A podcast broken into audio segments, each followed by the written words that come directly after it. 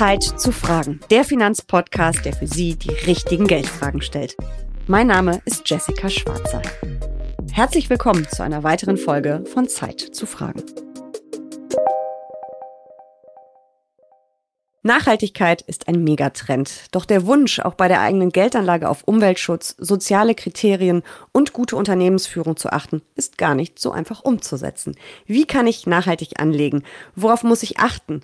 Und kann ich auch mit nachhaltigen Finanzprodukten für das Alter vorsorgen? Wie könnte das konkret aussehen?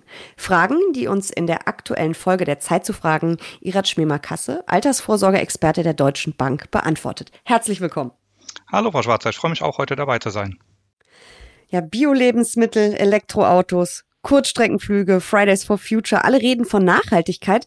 Ist das auch bei der Geldanlage so? Und was bedeutet das überhaupt, nachhaltig anzulegen?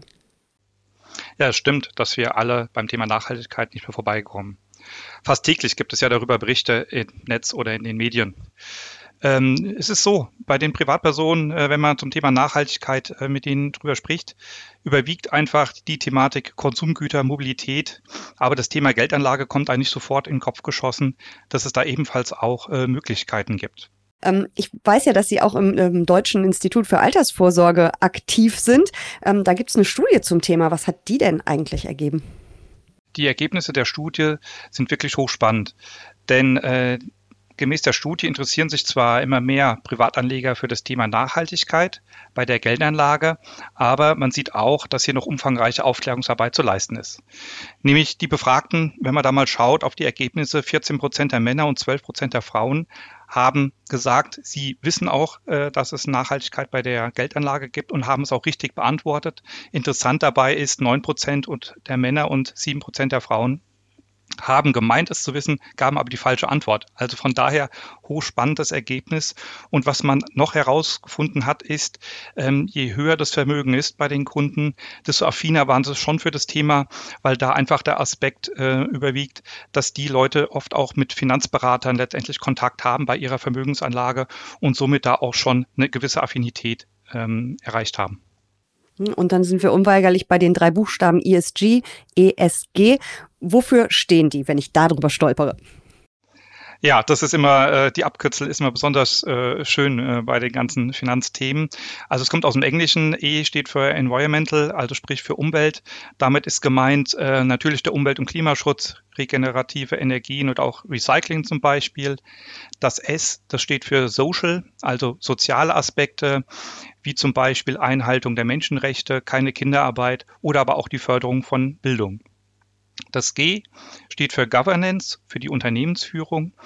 Ähm, damit ist gemeint, dass man hier drauf schaut, wie Arbeitsbedingungen sind, zum Beispiel der Arbeitsschutz, aber auch ethische Grundsätze, wie zum Beispiel die Gleichbehandlung von Männern und Frauen. Auf den ersten Blick könnte man meinen, dass ähm, bei den drei Kriterien der Umweltaspekt auch der wichtigste ist, weil das natürlich, wie wir schon eingangs erwähnt haben, sehr präsent ist. Aber hier muss man ganz klar sagen, alle drei Buchstaben sind genauso wichtig bei der Vermögensanlage. Nämlich denken wir zum Beispiel zurück an die Presseberichte über die Arbeiter und Arbeiterinnen in Asien, die für westliche Markenhersteller produzieren. Und da sind ja die Arbeitsbedingungen vielleicht auch nicht ganz so, wie man es vielleicht hier in, Deutschland kennt. Und deswegen alle drei Buchstaben sind hier wirklich wichtig. Mhm. Wie erkenne ich denn ein nachhaltiges Produkt? Ist es wirklich nur dieser ESG-Stempel und wie erkenne ich dann vielleicht auch, ähm, welcher Schwerpunkt da gesetzt wird, wo wir wieder bei den drei Buchstaben dann sind? Ja, jetzt könnte man meinen, naja, ich muss nur schauen, wo irgendwo ESG draufsteht und das war's. Natürlich, Finanzprodukte äh, werden auch gerne natürlich damit gekennzeichnet mit den drei Buchstaben. Aber das Problem ist derzeit, es gibt keine allgemein gültige Definition dafür. Das heißt, es hängt von den Anbietern ab, wie eng oder locker sie die Kriterien entsprechend für sich selber auslegen. Und das führt natürlich zu einer gewissen Unschärfe, auch in der Vermarktung der Produkte. Oder im Fachjargon sagt man dazu auch gern Greenwashing. Also sprich, man suggeriert vielleicht ein grünes Produkt, hat aber die Anforderungen vielleicht auch relativ niedrig gehalten, was natürlich nicht im Sinne der Kunden ist und natürlich auch des Gesetzgebers. Gibt es noch andere Risiken außer dieses Greenwashing? Also die Risiken sind identisch wie bei allen anderen Produkten letztendlich auch. Das heißt, in der, in der Anlage, je nachdem, wie risikoreich man zum Beispiel auch anlegt, muss man natürlich auch die mit in seiner Anlageentscheidung auch mit betrachten. Aber sonst gibt es keine weiteren gesonderten Risiken dazu. Man muss vielleicht auch wissen bei dem Thema ESG, es gibt leider kein offizielles Siegel, wo man vielleicht auch als Kunde dann irgendwie sagen könnte, ich schaue nur auf das Siegel und dann habe ich letztendlich schon, äh, wiege ich mich in Sicherheit und äh, kann das dann auch entsprechend ohne schlechtes Gewissen abschließen. Das ist leider nicht der Fall. Es ist aber so, der Gesetzgeber hat es natürlich erkannt und strebt ja auch einheitliche ESG-Kriterien an. Soweit sind wir aber aktuell noch nicht. Nachhaltige Geldanlage ist ein Trend, aber für Anleger nicht immer so einfach umzusetzen. Es gibt immer mehr Produkte, die auf ESG, also Umweltschutz, soziale Kriterien, gute Unternehmensführung achten. Aber sie sind nicht ganz so einfach zu vergleichen. Es fehlt eine allgemeingültige Definition. Anlageberater helfen, einen Überblick im ESG-Dschungel zu bekommen. Kommen wir zur Altersvorsorge. Eignen sich nachhaltige Finanzinstrumente grundsätzlich für meine Altersvorsorge? Auf jeden Fall. Denn ich glaube, das Thema äh, Nachhaltigkeit ist ja kein kurzfristiger Modetrend, der in einem Jahr vielleicht wieder verschwunden ist. Im Gegenteil. Ähm, das Thema Nachhaltigkeit oder Integration der Nachhaltigkeit in, die, in Finanzprodukte äh, verfolgt ein langfristiges Ziel, um zum Beispiel auch die Ziele des Pariser Klimaabkommens entsprechend zu erfüllen. Altersvorsorge per se ist auch ein langfristiges Investment und somit passen Altersvorsorge und Nachhaltigkeit gut zusammen. Ähm, ist das Thema dann grundsätzlich für jeden interessant oder gibt es ähm, Personengruppen, wo es besonders interessant sein könnte? Ja, also es ist wirklich, wie gesagt, grundsätzlich für jeden interessant, der Vermögen ähm, aufbauen möchte für die Altersvorsorge und der das Ganze natürlich auch noch kombinieren möchte mit einem guten Gewissen.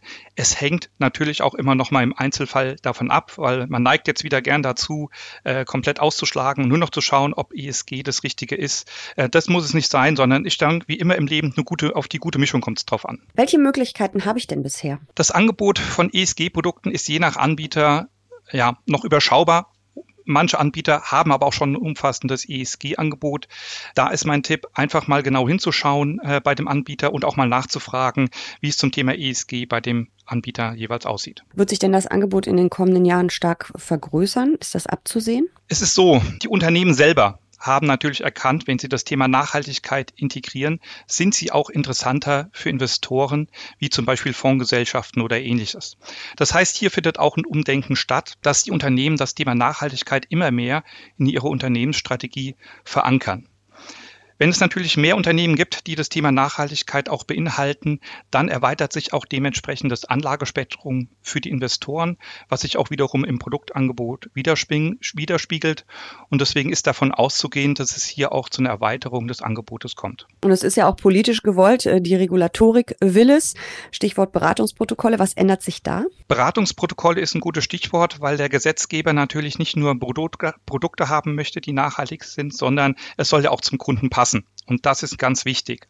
Und deswegen wird auch voraussichtlich nächstes Jahr das auch verpflichtend werden, im Beratungsprozess explizit aufzunehmen, die Frage, wie die, die äh, nicht nur die Anlagepräferenzen im Zug auf Risikoneigung sind, sondern auch im Zug auf Nachhaltigkeit. Und das soll dann auch wiederum entsprechend dokumentiert werden, so dass hier beide Seiten auch Sicherheit haben, wenn das zum Produktabschluss kommt. Wenn ich jetzt meine Geldanlage oder meine Altersvorsorge vielmehr nachhaltig gestalten äh, möchte und zu Ihnen in die Filiale komme, äh, was haben Sie da im Angebot? Wie weit ist die Deutsche Bank bei dem Thema? Ja, da muss man zunächst wissen, äh, was tun wir denn überhaupt, äh, wenn wir ein Label draufsetzen? Weil ich hatte es ja schon eingangs erwähnt, das ist äh, natürlich im Moment noch äh, vom Anbieter zu Anbieter unterschiedlich. Wir haben dann sehr ausgeprägten mehrstufigen Prozess. Also wir bedienen uns bei der, bei der Produktauswahl externer Dienstleister, die auch Unternehmen wirklich nochmal speziell bewerten. Sie können sich vorstellen, bei großen Konzernen ist es enorm umfangreich äh, eine Bewertung vorzunehmen. Deswegen dieser zu Zurückgriff auf externe Anbieter. Aber wir haben auch eigens definierte Anforderungen äh, in Bezug auf die äh, Vergabe von einem ESG-Label, wie zum Beispiel bestimmte Ausschlusskriterien für bestimmte Sektoren.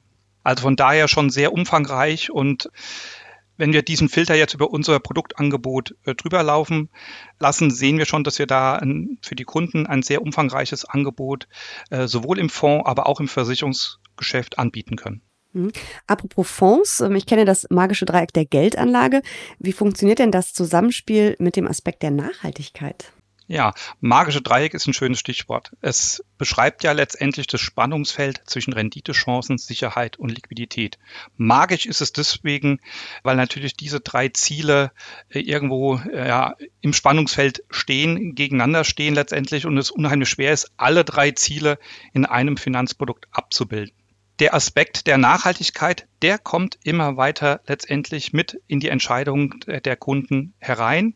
Aber aktuell sehen wir noch, dass ganz klar die drei originären Kriterien erstmal der wichtigste Faktor ist für die Kunden. Und im Nachgang, im zweiten Schritt wird dann noch natürlich geschaut, kann ich das Ganze auch nachhaltig machen. Das heißt, der Schwerpunkt bei den Kunden liegt eben wirklich ganz klar auf der Sicherheit und nicht auf der Nachhaltigkeit noch. Ja, beim Thema Altersvorsorge auf jeden Fall. Das sehen wir ganz klar. Also in der Produktwelt äh, spielt das Thema Sicherheit und damit verbunden harte Garantien noch eine große Rolle. Und äh, von daher, und das Thema Nachhaltigkeit, wie gesagt, kommt erst im zweiten Schritt. Wir müssen aber auch sagen, Garantien ist ein schwieriges äh, Thema, weil letztendlich durch den niedrig, das langanhaltende Niedrigzinsniveau Garantien sehr teuer sind. Sehr teuer äh, übersetzt in der, in der Finanzproduktwelt bedeutet, es kostet viel Rendite. Und deswegen setzen wir bei der Deutschen Bank, wo es die Rahmenbedingungen auch zulassen, auf Altersvorsorgeprodukte ohne Garantien. Auch wenn das vielleicht mit höheren Anlagerisiken verbunden ist. Diese Anlagerisiken können aber über die Laufzeit, und wir haben bei dem Thema Altersvorsorge ja wirklich sehr lange Laufzeiten, also 20, 30 Jahre sind keine Seltenheit, das gleicht sich da schon eher aus, als wenn ich jetzt vielleicht nur einen Anlagehorizont habe, vielleicht von drei bis fünf Jahren. Also von daher sind wir da wirklich überzeugt, dass wir ohne Garantien da auf dem besten Weg sind. Natürlich bieten wir auch Kunden an, die es wünschen, äh, Produkte mit Garantien. Also ich kann auch bei der Altersvorsorge nachhaltige Akzente setzen. Es gibt immer mehr Angebote, Tendenz steigend. Schauen wir uns doch mal an, wie das Ganze ganz konkret aussehen könnte. Wie kann ich ganz konkret nachhaltig vorsorgen? Welche Produkte was gibt's da für mich? Ja, bisher denkt man vielleicht äh, sofort an Umwelt- oder Ökofonds. Ähm, und das war das äh, Einzige irgendwie, was es vielleicht äh, gab oder gibt. Das ist natürlich nicht mehr. Und ich hatte es ja auch eingangs erwähnt, es geht nicht nur um Umwelt, sondern auch um das S und das G. Also ESG-Produkte ist das Stichwort. Und da sieht man schon sehr stark in der Fonds- und der Versicherungswelt, dass das Angebot doch wirklich äh, zunimmt, weil einfach auch da die Nachfrage sukzessive auch entsprechend da ist. Es ist aber auch je nach Produktanbieter auch abhängig davon, wie umfangreich da schon entsprechend die Anbieter unterwegs sind. Wichtig dabei ist mir auch nach wie vor nochmal zu unterstreichen, äh, man muss wirklich schauen im Einzelfall, passt das Produkt wirklich zu mir, weil viel wichtiger ist zunächst erstmal die Erfüllung der Wünsche und Ziele in Bezug auf den Anlagehorizont äh, und auch auf, den, auf die Investition letztendlich in die Anlage. Und wenn man da unsicher ist, kann ich wirklich nur allen den Tipp geben, ziehen Sie da einen Finanzexperten hinzu, der kann Ihnen da auf jeden Fall helfen, weil das Thema ist nicht einfach. Wie gehe ich denn vor, vor allem dann, wenn ich ja bereits privat vorsorge, wenn ich diesen nachhaltigen Akzent setzen möchte? Ja, da kann man auf jeden Fall auch schauen, ob vielleicht das, was ich bereits schon abgeschlossen habe, auch vielleicht anpassen kann. Zum Beispiel bei fondgebundenen Rentenversicherungen, die ich vielleicht schon abgeschlossen habe, besteht oft die Möglichkeit auch, einen Fondswechsel vorzunehmen. Also sprich, die Anlage entsprechend nochmal anders auszurichten. Das heißt auch hier wiederum nicht schwarz-weiß. Also man kann sowas ja auch gern als Beimischung hinzunehmen. Und wenn man innerhalb der fondgebundenen Rentenversicherung ist, hat man ja noch zusätzlich den Vorteil, dass so ein Fondsswitch eben keine Steuer auslöst oder auch keinen neuen Ausgabeaufschlag für die Wiederanlage.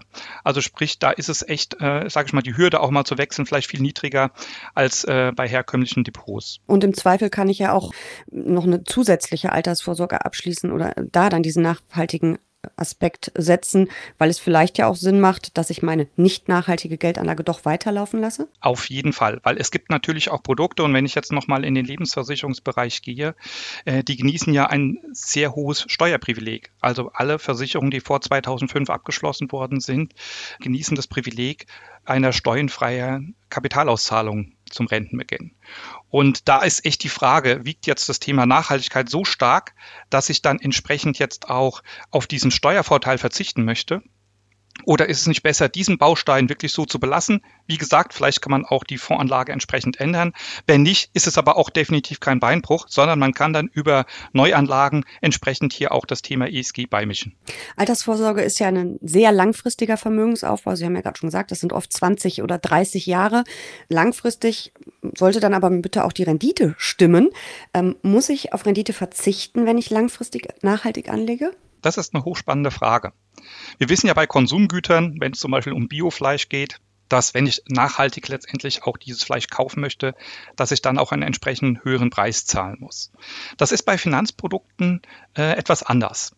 Wenn man zum Beispiel verschiedene Indizes vergleicht, ähm, die ESG oder eben nicht ESG beinhalten, sieht man interessanterweise, dass es keine nennenswerte Renditeunterschiede gibt. Natürlich gibt, wenn man mal auf das eine Jahr betrachtet, vielleicht den einen oder anderen Vorteil mal bei dem einen Index oder bei dem anderen. Aber wir wollen ja aufs Ganze schauen und wir schauen ja über 20, 30 Jahre hinweg. Und da ist es wirklich anders als bei Konsumgütern. Es gibt da keine nennenswerte Renditeunterschiede oder besser gesagt, der Renditeverzicht ist hier eben nicht zwangsläufig vorhanden, so wie man es vielleicht bei Konsumgütern erkennt, dass ich da einen höheren Preis zahlen muss. Nachhaltige Altersvorsorge steckt noch in den Kinderschuhen, aber es gibt immer mehr Angebote, vor allem wenn es um die private Vorsorge über Fonds oder ETFs geht. Aber auch bei Versicherungsprodukten gibt es ESG-Varianten, beispielsweise bei fondgebundenen Rentenversicherungen. Und Studien zeigen, auf Rendite müssen Anleger, die nachhaltig anlegen, nicht zwangsläufig verzichten. Herr Mimakasse, danke, dass Sie Zeit hatten, meine Fragen zu beantworten. Und äh, danke an Sie, liebe Zuhörerinnen und Zuhörer, für Ihr Interesse. Hören Sie sich gerne noch ein paar andere Folgen der Zeit zu Fragen an. Bis bald. Vielen Dank auch von meiner Seite aus, Frau Schwarzer.